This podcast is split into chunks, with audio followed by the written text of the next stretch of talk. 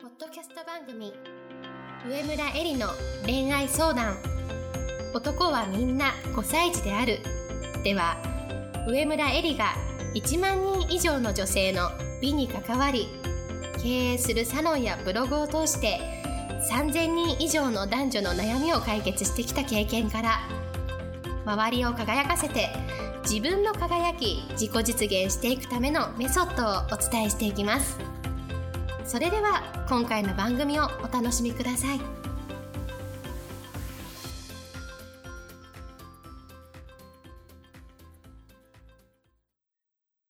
こんばんは、上村えりです。今日もポッドキャスト上村えりの恋愛相談男はみんな5歳児であるを始めたいと思います。今日いただいているご質問をご紹介します。初めて男性とお食事に行く時の心構え、気をつけたことがいいことがあれば教えていただければ幸いです。ちなみに相手は30代後半の男性です。服装や話す内容、会う時間や次への約束など、ぜひエリさんのアドバイスをいただけたら嬉しいです。というご質問をいただきました。ありがとうございます。まずですね、女性が綺麗でいるというのは男性の自自尊心を上げる行為、男性の気分を盛り上げる行為ということで自分のために綺麗になるんではなくて相手のためだと思ってその辺はなんか恥じらいとかを捨ててですね思いっきりやってほしいなと思う思います。で女性の場合は綺麗な私を見てって女性が自分が綺麗にあることは周りの人たちに対して綺麗な私を見てっていう気持ちだと思うんですけれども男性はかっこいい俺を見ろではなくてこんないい女を連れている俺ってかっこいいだろうという考え方なんですね。自分がどんなにかっこよくするかというよりも自分が連れているいい女その女を連れられることができる俺ってかっこいいだろうという、まあ、ステータスを感じたいという男性がとても多いのであのそういう考え方であると。だからあの、まあ、男性女性がね男性の備品というような考え方はあの男尊女子的な考え方になってしまうけれどもそうではなくて自分があの隣にいらいる男性のあの気分を盛り上げるその役目を担っているというふうに思って素敵におめかしをしてほしいなと思うんですけれどもまず服装に関して。やっぱり日本人の女性たち、そして特にデート慣れしてない方々は、こんなに綺麗にしたら、こんなにキメキメにしたら恥ずかしいかな、おかしいかなとかいろいろ考えて消極的になってしまうと思うんですけれども、もうそこはですね、さっき言ったように、自分は相手のですね、気分を盛り上げる役目なんだというふうに、自分の役目をですね、そこに置いて、とことん可愛く女性らしい服装に徹する。というのが大事です。ちょっとボーイスにしようとかね、そういうことも全く考えなくていいです。特に仕事をしているとオフィスカジュアルの延長線上でデート服も選びがちになります。まあ平日の夜だったりすると仕事の帰りだったりして本当にオフィスカジュアルの延長線上というかもうほぼオフィスカジュアルみたいな風になる可能性があるんですけれどももうここは必ず靴を履き替えるか、ジャケットのインナーを変えるか、できれば全身着替えるぐらいの、そしてですね、大事なのは髪型とかメイクも、アイラインをきちんと引き直す、チークをきちっと入れる、口口紅をちゃんとやる、あとは、あの、コテをですね、持ってって、きちんとこう、髪の毛も整えるもう本当にそういう一つ一つが私は大事だというふうに思います。でやっぱり仕事をしている男性たちっていうのは仕事をしている女性オフィスカジュアルの女性っていうのはもう本当に見慣れていて見飽きていると思うんですね。何でも恋が始まる時っていうのはハプニングがないとですね始まらないわけだから相手に対して「おっ!」とか「えみたいな驚きを与えてほしいと思います。その驚きはよくギャップと言われますけれども自分が仕事をしてる時の姿を相手の男性が知らないとしてもその辺にいる仕事で会う女性と自分がデートで会う目の前の女性が違うぞというふうに思わせるそのギャップをあの相手に与えてほしいと思います。だからこそ女性らしい色女性らしい形のお洋服を選んでほしいと思います。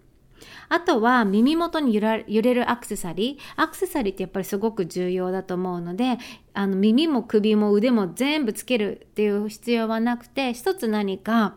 インパクトがあるものを胸元なのか耳元なのか、あとはブローチという形なのか、何かしらこうつけてほしいなというふうに思います。で、以前ですね、あのファッションアドバイザーをしている一力真紀子さんという方もお話ししてくださったんですけれども、このポッドキャストで。仕事では髪の毛を触ることっていうのは礼儀に反するというそうなんですね。なので仕事中に髪の毛をこう触らなければいけないような乱れる髪型をしていることはあのオフィスの中では礼儀に反すると。だけれどもデートでは少し髪の毛が顔にかかるくらいがちょうどいいというお話をしてくれました。髪の毛にを耳にかけたりとかかき上げたりする仕草が必要な髪型っていうのは女性らしい行動とか行為髪をかき上げるとかかあの耳にかけるというそういうあの行動を生み出すのでそういうような形で女らしさを醸し出すっていうのも一つのポイントになると思います。ひっつめ髪でもビチって一糸乱れるっていうよりもこう前髪が少し顔にかかるようなわざとねそういうような髪型にして、えー、デートに行くっていうのも一つあるというふうに思います。で2番目話す内容なんですけれども基本的に楽しませてもらって当たり前という考えはもう徹底的に捨てるこれがすごく重要です。私はあのエステサロンをやってるんですけれども男性のお客様がほとんどでその男性のお客様がねこの間、まあ、合コンをよくしますと。で、えっ、ー、と20代のモデルの卵みたいなねモデルとか女優の卵みたいなあの女性たちと合コンしたそうそうなんですよお食事会をしたそうなんですけれどもそれがもう全然楽しくなかったと。なぜなら彼女たちはもう本当にいろんな人たちから今飲んでるから来ないみたいな感じであの誘いがかかるそうなんですね。で、まあ、その場に行くともう可愛いからそれだけで男性が喜ぶ。だから自分からあの相手の話を一生懸命聞こうとかそこから少しこう会話を広げてね相手を楽しませようとか気の利いたことを言おうなんてことを考えることがないわけですね。もういるだけで花になるんだからいるだけで可愛いから男性が喜ぶから。であのその後に30代の女性と食事会をした時にやっぱり30代後半ぐらいになって仕事もある程度やってたりすると話が面白いとだから20代の外見が可愛いモデルとか女優の卵の食事会よりも全然楽しかったっていう話をしてくれたんですね。でそれは何かって言ったらやっぱりあ楽しませてもらって当たり前という考え方がないから相手もやっぱり楽しいという時間を共有できるわけですよね。なんか私はそれがすごく大事だなと思います。話す内容っていうところを執着するんではなくて相手を楽しませようと。それだったら面白いことを言うだけじゃなくて一生懸命話を聞くとかあの質問を相手の会話の中で気になったことを質問するとかっていうことも含まれてくると思います。あとはお互いに例えば仕事を真剣にやっているタイプだったら仕事の話で熱量が一緒だったりすると相手を素敵だなとかこんなに一生懸命頑張っているんだ尊敬できるなというふうに思うこともありますしこういう話題が NG ってことはその相手とあのとのコミュニケーションの中で察するものなのであえてここでは私は言いたくないなというふうに思います。基本的に相手の話のきっかけをから話題を膨らませていくのがあの何いいのかなというふうに思います。であともう一つね上級テクニックかもしれないんですけれどもこれは。あの会話に困ると思ってこんなの作ってきましたとか言ってあのサイコロトークみたいにですね小さいメモに最近一番嬉しかったこととか透明人間になれたらやりたいこととか、恥ずかしい話とか、好きな映画とかね、まあ何でもいいんですけれども、そういうお題を小さい紙に書いて、袋に入れて持っていくと。すごい簡易的でいいんですよ。本当にビニール袋みたいのでいいと思うんですけれども、そういう大げさじゃない仕込みとかをしてったら結構けなげで可愛いし、あの、その男性との時間を楽しもうといろいろ考えてくれたんだなっていう気持ちが伝わって相手も嬉しいというふうに思います。実際私こういうのやったことありますけれどもあの盛り上がります。で、えー、みたいな、こんなの作ってきたのすごいじゃんとか言いながら、でもやっぱりそういうお題があると話しやすいですよね。で、場も盛り上がるし、そういう気遣いができる女性ってとこで結構可愛さのポイントもアップするので、やってみたら面白いかなと思います。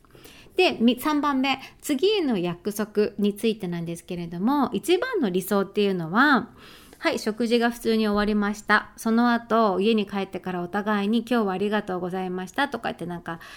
一連のお礼を言って、じゃあ次いつ会いますかってなるよりも、一番の理想っていうのは、食事中の会話の中で、今度どこどこに一緒に行きましょうってなるのが理想的だとやっぱり思うんですね。で、例えば、えー、私も行きたかったんですとか言って、今度一緒に行きましょうよとか、ね、お誘いさせてくださいとか、いうのが私はあの理想的かなと思うのでつまりそれがあの会話として成立するってことは何かしら共通の趣味とか、えー、気になっていることが見つかるってことなので会話も盛り上がってる気が合う2人だということのあの印にもなると思うんですよね。なのでそういう会話ができるようなぐらいまで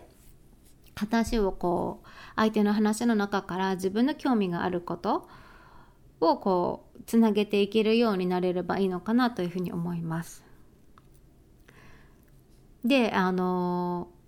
まあ総合するとねやっぱり女性であのデートをする前にいろんなことを想像すると思うんですよ何聞いていこうかなとかどんな髪型にしようかなメイクにしようかなとかでも多くの場合はやでもここまでやったら恥ずかしいからっていうふうに思ってやらないことが多いと思うんですけれどもこれはもう私からのアドバイスで自分の想像しうることを全部やってほしいです。自分の想像しうることを全部やって失敗した方が後々の成功につながる改善のしようがあります。やらないで後悔するより絶対にやって後悔する方が学びがあります。で何でも実験なんですよ人生っていうのは。こんな風にしたら男性はどんな反応をするかなっていう実験を繰り返していくこういう仮説とですね検証を繰り返してデートが上手になっていくし男性を喜ばせること男性だけじゃなくてあの相手を喜ばせることの達人になっていくわけですよね。あくまで基本は相手を喜ばせたいという気持ちがベースにあること。何度も繰り返すけれどもこれだけを忘れなければどんな形であっても私はあの失敗にはならないんじゃないかというふうに思います。で、えっと、最後に気をつけたことがいいことであのね、よく食べ方とかいろいろ言うけれども、もう食べ方とかって気にしてしまったら会話が楽しめないし、あんまりですね、あん自分がどういうふうに見られてるかを気にしない方が自然な風になっていいかなと思うんですけれども、2つだけ気をつけたことがいいなと思うことがあって、1つはトイレが長い女性は嫌われます。ね、いろいろトイレの中でメイク直したりとかいろいろしたいのはわかるんですけれども、基本的に男性ってせっかちなんですよ。せっかちな男性が多い。だからトイレが長いのはあんまり素敵じゃない。そして2つ目は何かっていうと、意外に見ているのが店員さんとの会話、店員さんとのやり取りなんですね。なので、あの、ね、この店員さんは二度と会わないから関係ないというふうに思うんじゃなくて本当にお店に入った瞬間から「こんにちは」とか「こんばんは」とか「ありがとうございます」っていうあの言葉が素直に出てきたりとかあとはメニューのあのやり取りの中でおすすめを聞いたら「えそうなんですね美味しそう」とか「すごい」とかやっぱ店員さんの言葉にも反応できる女性そこそれぐらいの愛愛嬌愛想のある自分を演出するっていうのがあの目の前にいる男性にもあこの女性って素敵だなというふうに映るというふうに思います。それでは今日の質問に対する答えをここまでにしたいと思います。また来週も楽しみに聞いてください。本日の番組はいかがでしたか？番組では上村えりに聞いてみたいことを募集しています。ご質問は web 検索で「上村えり」スペースウェブサイトと検索。ブログ内の問い合わせからご質問ください。またこのオフィシャルウェブサイトでは無料メルマガやブログを配信中です。次回も楽しみにお待ちください。